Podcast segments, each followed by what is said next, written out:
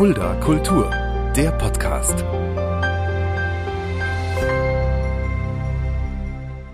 Hallo und herzlich willkommen. Das ist Fulda Kultur, der Podcast. Mein Name ist Shaggy Schwarz und dieser Podcast wird präsentiert vom Kulturzentrum Kreuz e.V. mit freundlicher Unterstützung der Stadt Fulda. Am 8.9. wird unser heutiger Gast hier in Fulda im Museumshof bei Kultur findet statt, unsere Open-Air-Reihe auftreten. Und es ist ein gern gesehener Gast, der schon ein paar Mal jetzt in Fulda war. Und ich freue mich sehr, dass er sich die Zeit genommen hat heute für unseren Podcast. Bei mir heute Heinz-Rudolf Kunze. Hallo Heinz. Schönen guten Tag. Schön, dass du da bist. Du hast ja jetzt, äh, stehst du jetzt schon seit über 40 Jahren auf der Bühne, über 30 Alben, ach, ich glaube 28 Studioalben plus einige Live-Alben, die du schon rausgebracht hast und über viereinhalb Millionen Tonträger, die du schon verkauft hast. Das ist, glaube ich, eine ganze Menge. Also ich glaube bisher mein größter Gast, der hier bei Fuller Kultur, dem Podcast, dabei war. Vielen, vielen Dank, dass du da bist. Ja, also es sind sogar noch mehr Platten. Wir haben neulich mal alles aus dem Regal geholt und nebeneinander gelegt für ein Foto. Wenn man noch die Alben dazu zählt, die ich äh, mit meiner Zweitband Räuber Zivil gemacht habe ja. und dann noch bedenkt, dass das meiste davon Doppelalben sind, dann habe ich also, glaube ich, schon 42 oder noch mehr äh, Alben gemacht. Das heißt, äh, ich kann noch Bob Dylan überholen. Die Chance ist noch da. Johnny Cash kriege ich nicht mehr, der hat über 150 Alben gemacht, das werde ich wohl nicht packen. Aber Dylan kriege ich noch. Äh, du bist ja ein großer Musikfan auch. Du sammelst ja auch Musik, da kommen wir heute auch nochmal drauf zu sprechen. Du hast schon früh auch angefangen, Musik wirklich auch zu lieben. Weißt du noch, was deine erste CD war? Relativ langweilig, weil ich ja äh, so alt bin, so unfassbar alt, dass ich äh, schon erwachsen war, als es die CD zum ersten Mal gab. Bei mir muss man natürlich von Singles und Alben ja. äh, sprechen. Die erste Single, die ich mir gekauft habe vom Taschengeld, war die Walker Brothers, The Sun Ain't Gonna Shine Anymore, ein Klassiker, der heute zumindest auf Oldie-Wellen immer noch reüssieren kann und eine Nummer, die auch nichts an ihrer unglaublichen bombastischen Klasse verloren hat. Ich habe schon gerade gesagt, du hast schon früh zur Musik gefunden. Deine Eltern waren da ja auch äh, nicht ganz nicht äh, nicht ganz unschuldig daran. Die haben dir relativ früh auch Klavierunterricht, äh, dich zum Klavierunterricht gebracht. Ja, ich komme aus einer typischen kleinbürgerlichen Lehrerfamilie und die Eltern selber spielten auch ein bisschen, Vater äh, Geige, Mutter Klavier. Und das gehörte für ein Lehrerkind in den frühen, mittleren 60er Jahren einfach dazu. Das war selbstverständlich, wenn da irgendwelche musischen Talente angedeutet waren in dem Kind, dass das also gefördert äh, wurde. Klavierunterricht wurde mir verordnet. Ich fand es erst mal ein paar Jahre lang ganz schrecklich, bevor ich damit etwas anfangen konnte aber auch eben im Bereich äh, Bücher lesen. Das wurde immer im Rahmen des finanziell Möglichen äh, gefördert. Und da bei uns im Haushalt noch äh, wie im altmodischen Familienverband frühere Jahrhunderte eine Oma mitlebte, äh, ging es mir in der Beziehung recht gut, weil die mich auch immer mit großen Teilen ihrer Rente unterstützt hat, wenn ich irgendwie teurere Bücher oder Platten haben wollte. Also mir ging es in der Beziehung wirklich gut und ich musste eigentlich auch nie in eine Leihbücherei, sondern meine Eltern haben den Wunsch von mir, ein Buch auch zu besitzen, das ich gelesen habe, eigentlich immer verstanden. Bücher ist auch ein gutes Thema. Du bist ja auch Autor, da sprechen wir nachher auch noch mal ganz kurz drüber. Ähm, du hast aber auch erst Germanistik und Philosophie studiert. Der Gedanke, Musiker zu werden, der war da wahrscheinlich noch nicht da. Ach doch, der Gedanke oder der heimliche Traum, ähm, der war da, seitdem ich 13, 12 bin. Da habe ich angefangen, mit anderen Schülern äh, rumzumucken und ähm, Schülerbands zu gründen, die sich dann höchstens eine Woche lang zusammenhalten ließen und dann wieder auseinanderrannten.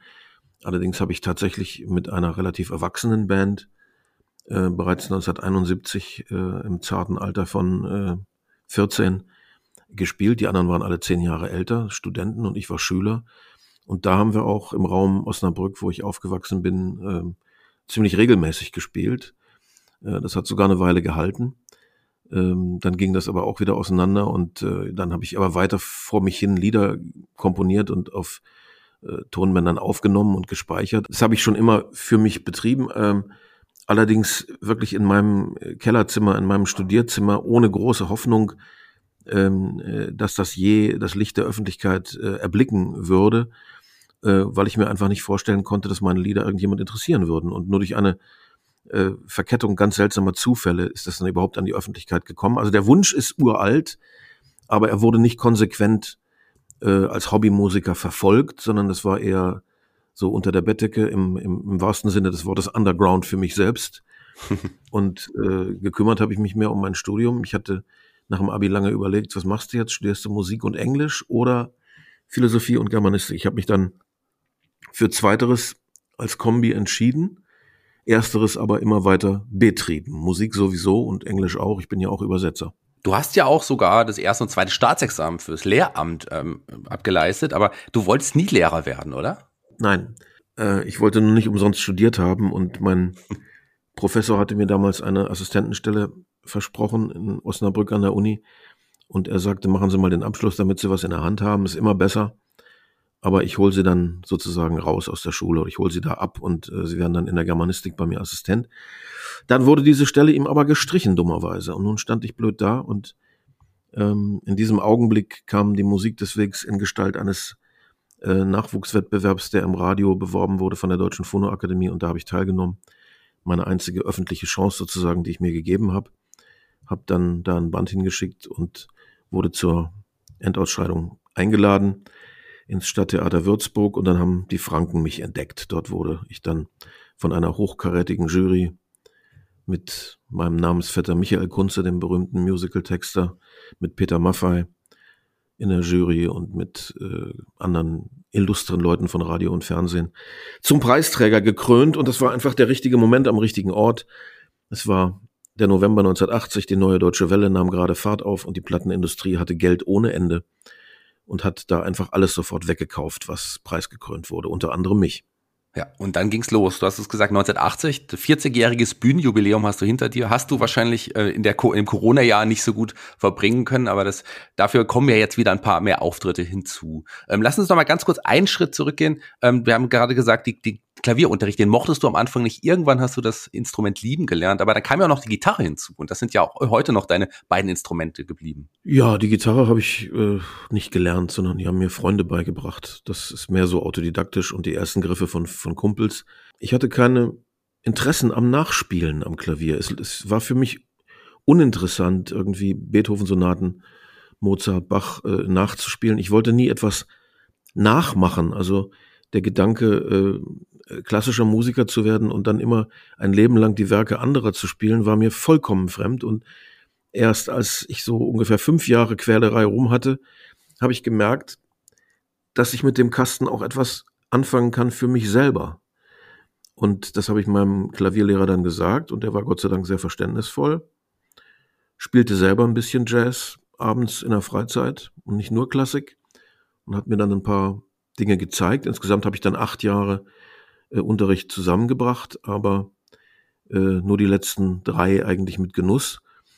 Und äh, ja, dann habe ich mich auch nie wieder mit klassischer Musik aktiv beschäftigt. Ich habe auch nie richtig Noten lesen gelernt. Ich kann theoretisch Noten lesen, ja, natürlich. Wenn man acht Jahre Klavierunterricht hat, hm. kann man Noten lesen, aber ich nur im Zeitlupentempo und ich äh, wäre nie imstande, wie ein äh, Dirigent oder wie ein ausgefuchster klassischer Musiker eine, eine Partitur zu sehen und sofort spielen zu können. Das macht mir immer sehr viel Mühe. Während ich mit den Buchstaben sehr viel fixer war als mit den Noten. Ich habe mir nämlich das Lesen, als ich vier Jahre alt war, selber beigebracht. Mit, mit vier Jahren schon, Wahnsinn. Ja, ich konnte perfekt lesen und schreiben, als ich in die Schule kam. Neben der Musik hast du ja auch schon gesagt, hast du auch selber viel geschrieben. Du hast ja auch dann schon, als auch, auch mit deiner Karriere auch schon losging, auch viele Essays über andere Musiker geschrieben, über David Bowie, über äh, Jack Barry, die Doors, The Who und so. Wie, wie, das, du warst immer sehr musikinteressiert und du bist ja auch, wie gesagt, ein großer Musikliebhaber. Ähm, und auch musikalisch kannst du, glaube ich, deinen eigenen Geschmack. Klar, Jazz magst du sehr gerne, aber ansonsten Country, Johnny Cash, den, den, den erwähnst du auch immer, dass du den sehr magst. Aber du bist musikalisch, glaube ich, total breit gefächert. Ich bin sehr breit aufgestellt, ja, ja. Ich habe eine Riesensammlung mit, äh, ja, mit allen Bereichen. Ich habe eine große Klassikabteilung, ich habe eine große Jazzabteilung, eine riesige Rockabteilung und äh, bisschen Country, bisschen Reggae. Also ich bin wirklich, äh, der Fächer ist breit aufgespannt, ja das letzte Mal, als du in Fulda warst, haben wir uns ganz kurz auch über Musik unterhalten. Da hast du auch sogar Bands wie, wie Slipknot und sowas erwähnt, die ja musikalisch eigentlich eine ganz andere Richtung gehen. Aber auch da kennst du dich aus. Das hat mich wirklich, das hat mich wirklich sehr beeindruckt damals. Ich höre alles und ich kann aus allem irgendwas ziehen und irgendwas lernen. Und ähm, wenn man meine Alben alle kennt, dann hat man da auch schon mal den einen oder anderen extrem schrägen und atonalen Moment gehört ich habe auf dem Album Korrekt aus dem Jahr 1990 ein Stück, das ist zwölf Minuten lang. Das heißt Die Peitschen.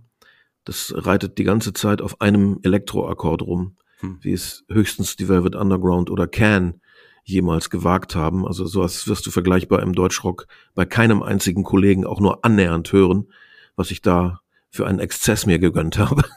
Da, lass uns doch mal direkt zu den Musicals springen, weil auch da hast du ja dann auch relativ früh angefangen, auch dann Musicals zu schreiben, zu übersetzen. Wie, wie, wie kam das? Also Musicals ist ja noch mal was ganz anderes. Ja, das ist äh, wie immer in meinem Leben gibt es also einen Lehrsatz, der stimmt immer.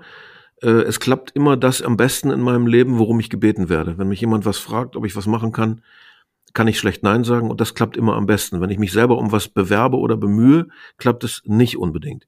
In diesem Fall hat mich mein Freund Marek Lieberberg, der berühmteste und größte deutsche Konzertveranstalter, gefragt, ähm, weil er immer was mit mir machen wollte, aber äh, nicht mit mir auf Tour gehen. Ich bin einfach nicht in seiner Liga. Er spielt einfach nur Champions League oder Nationalmannschaft aufwärts. Also er tourt halt mit den Stones, mit Springsteen, mit Madonna, mit äh, U2 und äh, solchen Kalibern.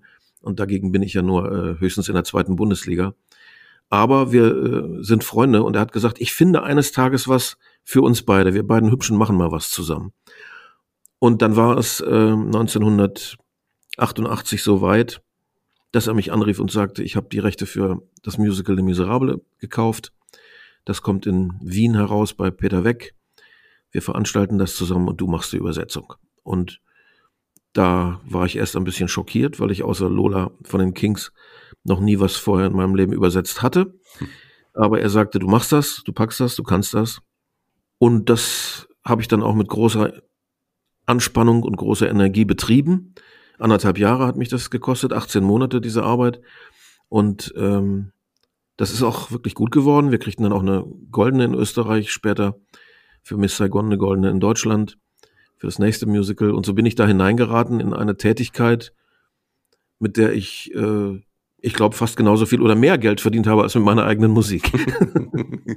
ja, wer hätte das gedacht? Und ich habe ja mit dem mit Mia Regensburg, die vor ein paar Wochen auch hier zu Gast war, auch da über die Musicals geredet. Von der soll ich dich ganz, ganz lieb grüßen. Die redet auch in den höchsten Tönen von dir. Die Mirja, das ist ganz lieb. Ich sehe sie immer mit großer Rührung und mit großem Wohlwollen mit ihren Comedy-Programmen, die sie jetzt macht. Ja, Mirja war äh, bei unserem ersten Hannoveraner Shakespeare-Musical äh, eine Säule, auf die wir uns verlassen konnten. Also Mirja war eine sichere Bank. Ganz großes Mädchen. Lass uns wieder zurück zur Musik kommen. Wir werden jetzt nicht jedes einzelne Album ansprechen können, dafür hast du einfach auch viel zu viele Dinge angebracht. Aber so ein paar Geschichten, so ein paar Anekdoten aus deiner Laufbahn würde ich gerne noch ansprechen. Du bist 87, bist du ja vor David Bowie auch aufgetreten damals bei Rock am Ring. Wie war das Gefühl, mit einem der wirklich größten Musikstars aller Zeiten die Bühne teilen zu dürfen? Ähm, ob du es glaubst oder nicht, ich habe darüber überhaupt nicht nachgedacht, denn ich habe ihn A sowieso nicht zu Gesicht bekommen und seinen Tross auch nicht und war B äh, natürlich vollkommen damit beschäftigt, äh, mit der Situation fertig zu werden. Das war natürlich das bis dato äh, größte Publikum, vor dem ich je gestanden habe. Das wurde dann später in der DDR noch getoppt. Bei Rock am Ring waren es ja nur läppische 60.000. Später habe ich von 200.000 Leuten gespielt. Aber äh, zum ersten Mal diesen Sprung zu machen von einer 5000er Halle äh, zu 60.000, das ist eben schon äh, eine andere Liga und ja. Äh, da gibt's auch noch mal eine andere Dimension von Lampenfieber. Ja. Und insofern habe ich keinen Gedanken in diesem Fall an David Bowie verschwendet, weil ich war damit voll auf beschäftigt, selber einigermaßen klarzukommen. Ich habe es ja schon gesagt, 40 Jahre Heinz-Rudolf Kunze oder jetzt mittlerweile auch 41 Jahre gerade, aber ich finde gerade, dass du in den letzten sieben, acht Jahren nochmal gezeigt hast, dass du einer der wichtigsten deutschen Musiker bist und einer der vielseitigsten und facettenreichsten Musiker. Das in, gerade so ab 2014 hast du ja auch nochmal, da kam, kam die Solo-Programme, es kam 2016 dieses, dieses, das Coveralbum Meisterwerke Verbeugung, was ich übrigens sehr, sehr geliebt habe damals. Da habe ich dann auch wirklich endgültig dann selber gedacht, ich bin ein großer Heinz-Rudolf Kunze-Fan. Das waren ja, äh, ja, kann man sagen, doch Coverversionen von wirklich ganz, ganz tollen, wichtigen Songs. Wie hast du dir das damals ausgewählt? Wie hast du ausgesucht, welche Songs da in dieses Album kommen? Also ich habe weniger gedacht an äh, meine persönlichen Lieblinge. Ich wollte einfach so eine bunte historische Landkarte äh, zeichnen von Freddie Quinn bis zu den Ärzten. Also ich wollte ähm, Titel rauspicken, die in Deutschland Furore gemacht haben, wie auch immer und aus welcher Ecke auch immer. Deswegen ist sogar äh, zum fassungslosen Entsetzen vieler Roy Blacks ganz in Weiß dabei. In einer allerdings sehr makabren, auch wieder Johnny Cash ähnelnden Version, wie ich finde. Und von äh, eine Platte zu machen, die von Roy Black auf der einen Seite bis zu den einstürzenden Neubauten auf der anderen Seite reicht, das muss man erstmal hinkriegen. Und ich finde, das haben wir ganz gut gemacht. Ja, tolles Album, wunderbares Album. Was ich besonders auf dem Album mag, ist, äh, ist, ist von Duff, der Mussolini. Also auch ganz, ganz tolle Version, die, die liebe ich sehr. Duff waren äh, für mich natürlich auch eine, eine wesentliche Band. Die Neue Deutsche Welle, ich habe es ja vorhin gesagt, ging ja gerade so richtig los, als ich anfing. Und demzufolge war ich natürlich auch Feuer und Flamme für diese Dinge. Und meine ersten drei, vier Alben, die ich gemacht habe, von reine Nervensache bis Ausnahmezustand, also alles vor Deines mein ganzes Herz, war ja auch ein merkwürdiger Spagat zwischen äh, äh, Liedermacherei auf der einen Seite und äh, elektronische Rhythmusmaschinen, verzerrte Gitarren und Sequenzer auf der anderen Seite. Also ein Versuch, äh, Konstantin Wecker und äh, Duff äh, oder Joachim Witt und Reinhard May unter einen Hut zu bringen. Mhm. Auf dem Album auch ähm, Version von Hildegard Knef, mit der verbindet dich auch eine ganz, ganz spannende Geschichte. Für die hast du ja auch mal gearbeitet. Ja, auf ihrem letzten Album, kurz vor ihrem äh, Tod, durfte ich äh, zwei Sachen für sie machen, einen Originaltext und eine Übersetzung aus dem Englischen. Das war natürlich auch eine große Ehre. Ich habe sie leider nicht persönlich äh, kennenlernen dürfen, habe nicht ihre Aura einatmen dürfen. Ich hatte sie nur einmal am Telefon. Darauf beschränkte sich unsere Zusammenarbeit, aber das war schon Gänsehaut, am anderen Ende Hildegard Knef, die größte deutsche Sängerin aller Zeiten zu haben. Äh, ja, hab nicht umsonst gelebt. Also am Telefon an diese rauchige Stimme, wahrscheinlich am anderen Ende, das muss schon ein ganz besonderer Moment auch für dich sein. Sie ist ein, ein, ein, ein Übermensch für mich. Sie ist wirklich ein, ein Idol. Also äh, sie kann ja angeblich überhaupt nicht singen, aber da zeigt sich mal wieder, dass das in der Popmusik eine sinnlose Aussage ist. Äh, es ist in der Popmusik nicht notwendig, dass du Töne triffst wie die Callas, sondern es kommt nur darauf an, eigentlich, was für Ausdruck du hineinlegen kannst in deine gesungenen Worte. Und äh, auf diese Weise konnte sie unvergleichlich besser singen als äh, jeder andere. Da, da stimme ich mit dir überein. Also definitiv eine ganz, ganz tolle, wichtige deutsche Künstlerin, wenn nicht eine der wichtigsten ja, Sängerinnen Deutschlands überhaupt, deutschsprachigen Sängerin. Ein anderer deutschsprachiger Sänger, der auch hier auf dem Album vertreten ist, war Udo Jürgens. Und äh, der, mir hättest du ja auch mal fast zusammengearbeitet. Und war es nicht, ich glaube, es war die Zeit, die mal gesagt hat, du, du, du bist der, der, der ähm, Udo Jürgens der Grünen. Das war auch ein, ein Spitznamen, den du lange irgendwie nicht gemocht hast. Doch, ich habe mich damit amüsiert. Äh, es ist eines äh, der, der intelligenteren Etiketten, die man angehängt ja. bekommt. Und ja, ich habe gemerkt, als ich, äh, was ich dir sagen will, am Klavier mir eingeübt habe, dass es tatsächlich gewisse Schnittmengen gibt in der harmonischen Sprache von Udo und von mir. Also ich bin ja nun auch gelernter Pianist. Udo ist ein unvergleichlich viel besserer Pianist als ich äh, gewesen. Aber die Art, wie wir Harmonien aneinander binden beim Komponieren, da gibt's eine gewisse Verwandtschaft. Das habe ich dann gehört beim Studieren dieses Liedes. Udo habe ich ja auch gekannt. Wir haben uns öfter getroffen. Und einmal sollte ich tatsächlich für ihn schreiben. Ich habe es aber nicht hingekriegt, weil ich mit seinen Ideenschnipseln, die er mir serviert hat, äh, daraus konnte ich nichts machen. Leider habe ich sehr bedauert, aber äh, auch Udo Jürgens ist für mich jemand, den ich sehr achte, obwohl ich weiß Gott äh, andere Musik mache als er, aber Udo ist seine eigene Schublade und da steht nicht Schlager drauf, da steht nicht Chanson drauf, da steht nicht Liedermacher drauf, da steht nicht Rocker drauf, da steht einfach nur Udo Jürgens drauf. Und wenn man das geschafft hat, eine Schublade zu finden, wo nur der eigene Name drauf steht, dann hat man es geschafft. Ja, auf jeden Fall. Da, da, da stimme ich auch mit dir überein. Hm, ich habe ja gerade eben gesagt, dass ich denke, dass auch ab 2014 wirklich der, der Künstler Heinz-Rudolf Kunze nochmal seine ganz, ganze, ganze Breite zeigen durfte. 2014, und das ist eine witzige Geschichte, ich war bei einer Bekannten und habe ihr erzählt, ja, ich werde jetzt äh, mit Heinz-Rudolf Kunze einen Podcast aufnehmen. Da hat sie mir ein Buch gezeigt, und zwar von Quentin Qualle. Quentin Qualle, ich wusste gar nicht, dass du auch Autor und Komponist von, von Kinderliedern warst. Das war mir bis dato gar nicht bewusst. Wie kam das? Komponist nicht, aber Texter. Texter, ähm, okay. Ich habe die Qualle-Familie erfunden und dann habe ich zusammen mit meinem Schlagzeuger Jens Carstens daraus äh, drei Kinderbücher und auch ein paar Hörbücher gemacht mit beigelegten CDs mit Musik. Und ähm, ja, das vierte Buch liegt quasi auf Halde, das ist fertig, hm. aber äh, wir finden keinen Verlag dafür. Die drei Bücher sind leider momentan alles, was wir vorzuweisen haben. Wir bemühen uns auch immer noch im Hinterkopf um eine Verzeichentrickisierung dieser Figur. Das wäre mhm. ja auch schön als Kinderzeichentrickfilm. Aber im Moment stagniert das ein bisschen. Aber es hat uns viel Freude gemacht und es war unser Anliegen, die Geschichten äh, so zu erzählen, dass kleine Kinder daran viel Spaß haben, aber dass die erwachsenen Vorleser auch viel Spaß haben, weil da so kleine Anspielungen und Witze drin sind, die die Erwachsenen dann den Kindern erst erklären müssen. Und ähm, insofern, äh, glaube ich, ist uns das ganz gut gelungen. Wir kriegen ziemlich schöne äh, Rückmeldungen dafür und hoffen sehr, eigentlich der Jens und ich, dass das weitergeht. Wir haben mit der Julia Ginsbach eine wunderbare, eine der besten, vielleicht die beste deutsche Illustratorin für Kinderbücher als dritte in unserem Team. Und es wäre einfach jammerschade, wenn das nicht weiterginge. Ab 2015 kam auch dann neben, du bist ja bis dato hauptsächlich immer mit, mit deiner Band Verstärkung aufgetreten, aber da ab 2015 bist du auch regelmäßig dann solo aufgetreten. Wie kam dieser Schritt dann zu sagen, so, ich probiere es jetzt auch mal alleine auf der Bühne? Also ich habe in der Vergangenheit auch viel mit Duos gemacht, mit Trios äh, oder eben mit der vollen Band, aber tatsächlich nie allein. Das hatte einen ganz einfachen und nicht sehr schmeichelhaften Grund. Ich hatte Angst davor. Hm. Ich habe mich nicht getraut. Ich habe gedacht, ich kann alleine, ich kann alleine einen Abend nicht stemmen, ich kann die Spannung nicht halten, das wird den Leuten langweilig, war so mein, meine tiefe Überzeugung. Und dann irgendwann hat mich das Management, die Marvis aus Leipzig, haben sie mich bearbeitet und haben gesagt, du Feigling, springst jetzt endlich ins kalte Wasser. Alle deine großen Helden haben das schon gemacht. Neil Young hat's gemacht, Bob Dylan hat's gemacht, Springsteen hat's gemacht, äh, äh, Randy Newman macht's ständig und du musst dich endlich mal alleine raustrauen. Das habe ich dann gemacht.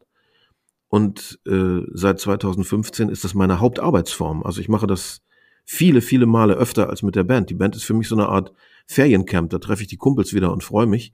Aber mein täglich Brot ist alleine auf der Bühne und ich habe es so lieben gelernt, dass ich null Lampenfieber davor habe. Also ich, das ist mein, dieses Soloauftreten ist mein, mein, mein Wohnzimmer äh, geworden, egal wo es äh, gerade steht. Bewaffnet mit drei Gitarren, einem Flügel und einer Mundharmonika und meinen Texten, das ist alles. Und die Leute lieben das, weil sie so nah an mich herankommen dabei wie sonst nie. Denn in dieser Art spiele ich ihnen dann die Lieder vor, wie ich sie quasi mir zu Hause auch vorspiele, wenn sie gerade frisch fertig sind. Dann sitze ich ja auch an meiner Gitarre oder meinem Klavier und spiele es mir zum ersten Mal so nackig vor, nur mit einem Instrument. Das ist dann eben das Lied, so wird das aufgenommen. Und dann äh, arbeite ich erst daran weiter und füge andere Instrumente hinzu damit die Jungs in der Band sich vorstellen können, was sie machen sollen. Aber das ist sozusagen das Lied wirklich nackt und pur und bloß. Und die Leute können mir quasi über die Schulter gucken im Labor und das lieben sie sehr ich habe dich jetzt auch schon zweimal solo gesehen und muss auch sagen, ich war wirklich sehr, sehr begeistert. Das hat mir richtig Spaß gemacht. Tolle Konzerte, tolle abwechslungsreiche auch Konzerte, die du gegeben hast. Du wechselst ja auch von Klavier zur Gitarre und äh, hast auch, wie, wie, wie stellst du die Songs dann da zusammen für das Solo? Wie, wie, die sind ja, das sind ja auch wirklich lange Abende. Ja, das sind es. Äh, also mehr als zwei Stunden sind es schon, schon immer. Ähm, das ist im Grunde, das ist immer das Gleiche, wie man ein Programm zusammenmixt. Man muss ein paar äh, Parameter bedenken. Äh, Liebeslieder, öffentliche Lieder, laute, leise, langsame, schnelle, Gitarre, Klavier. Und daraus muss man einen Cocktail mixen und hoffen, lustige, traurige natürlich nicht zu vergessen. Da muss man hoffen, dass man die richtige Mixtur findet, damit der Cocktail dem Publikum mundet. Und außerdem wird quasi nach jedem Lied auch was gesprochen. Hm. Ähm, die Sprechtexte sind im Zusammenhang mit der Band immer weniger geworden, um irgendwie den Flow nicht rauszunehmen aus dem Rockkonzert. Aber an diesem Abend, wenn auch alle sitzen und ich selber auch, dann kann auch wieder äh, das Gedicht oder die Satire oder die kleine Parabel äh, ihren Stellenwert haben. Und insofern ist das für mich auch ein sich schließender Kreis, denn so habe ich im Grunde äh, auch angefangen als Student bei den wenigen Auftritten, die ich äh, mir gegönnt habe vor meinem ersten gleich öffentlichen Durchbruch, äh, habe ich in Studentenkneipen äh, gesessen und auch so agiert mit gesprochenem Wort und mit einer Gitarre und mit einem Klavier. Heute habe ich nur bessere Instrumente. Also am 8.9. bist du mit deinem Soloprogramm bei uns in Fulda im Museumshof bei Kultur findet statt. Da freue ich mich schon sehr, sehr drauf. Es gibt noch wenige Tickets. Greift zu, liebe Hörer, greift zu. Ihr solltet auf jeden Fall dabei sein. Das gesprochene Wort, was du gerade gesagt hast, ist ein gutes Thema, weil du bist ja mittlerweile auch mit Lesungen auf Tour. Du liest aus deinen Werken vor und war das auch eine Idee deiner wunderbaren, deines wunderbaren Management von Mavi, mit denen ich übrigens sehr, sehr gerne zusammenarbeite? Ich auch. Ich habe ähm, Bücher habe ich immer schon gemacht. Das war jetzt irgendwie das 13., 12. Buch oder so, was ich gemacht habe, keine Ahnung. Auf jeden Fall ähm, habe ich schon ganz früh 82, äh, 83 Lesungen äh, gemacht. Äh, das ist bloß immer äh, unter dem Radar der Öffentlichkeit gelaufen, komischerweise. Also es gibt immer noch unheimlich viele Menschen, die ich damit überraschen kann, dass ich das tue, die das also nicht wissen, dass ich auch Bücher schreibe und nicht nur Platten. Und dass in den Büchern auch nicht die Songtexte nur einfach nochmal drinstehen. Die stehen eigentlich äh, seit dem dritten Buch gar nicht mehr drin sondern nur lauter andere Sachen, die nicht äh, sich zum Singen eignen. Und ähm, ja, äh, inzwischen mache ich das, weil der Verlag mich darum bittet. Das ist einfach eine Geste, die man als Autor mal machen muss, um nett zu sein. Denn im Grunde genommen ist mein Soloprogramm etwas, das das ja quasi halb abdeckt. Das ist ja eine halbe Lesung und ein halbes Konzert. Oder anders gesagt, eine Mischung aus Harald Schmidt Show einerseits und Springsteen live on Broadway andererseits. Im Oktober erscheint übrigens auch deine Autobiografie. Ähm, da freue ich mich schon sehr, sehr drauf. Äh, wie, wie lange hast du daran gearbeitet? Ein Leben lang. das wollte ich hören. ähm, also aktiv in der heißen Phase würde ich sagen seit März. Und ähm, das habe ich auch nicht alleine gemacht. Das muss einfach zugegeben werden. Ich mag das nicht, wenn irgendwelche Künstler die Lorbeeren alle alleine auffuttern und nicht sagen, dass sie einen Partner dabei gehabt haben. Ich hatte also einen Co-Writer, meinen Freund, den Journalisten Oliver Kobold aus Stuttgart. Und dem gebührt ein großes Verdienst, auch mich da so genau befragt zu haben. Ähm, das war eine große Hilfe, weil ich glaube, dass man, wenn man sich alleine mit seiner eigenen äh, Erinnerung und Vergangenheit auseinandersetzt, doch sehr dazu neigt, äh, Dinge durcheinander zu bringen, absichtlich oder unabsichtlich. Und da ist dann ein, ein Korrektor, ein Gegenüber äh, schon sehr hilfreich, dass man wirklich äh, so gut es geht bei der Sache bleibt im Oktober ähm, die Autobiografie Werdegang von Heinz-Rudolf Kunze. Am 8.9. bei uns in Fulda bei Kultur findet statt mit seinem Soloprogramm. Ja, wir sind fast am Ende des Podcasts, lieber Heinz. Ich habe noch eine Frage. Jeder Gast hier. Wir müssten vielleicht noch sagen, dass es auch noch ein neues Best-of-Doppelalbum gibt, das auch Werdegang heißt. Und zwar äh, zwei CDs mit äh, 24 neu aufgenommenen Titeln aus meinem Leben da es ja keinen Sinn macht, äh, die nochmal auszukoppeln. Es gab ja vor vielen Jahren schon mal eine Doppel-CD Nonstop als Best-of. Und diesmal ist die Auswahl auch, abgesehen von den unvermeidlichen Hits, eine radikal andere. Und der Punkt bei diesem Doppelalbum ist, es wurde produziert von fünf verschiedenen deutschen Teams, blutjunge, hippe, extrem angesagte deutsche Produzenten, die meine Kinder sein könnten. Und das war spannend, wie diese jungen Füchse und Füchsinnen Zugriff hatten auf meine alten Klopper. Die haben das zum Teil radikal verändert und mich auf eine sehr spannende Reise mitgenommen.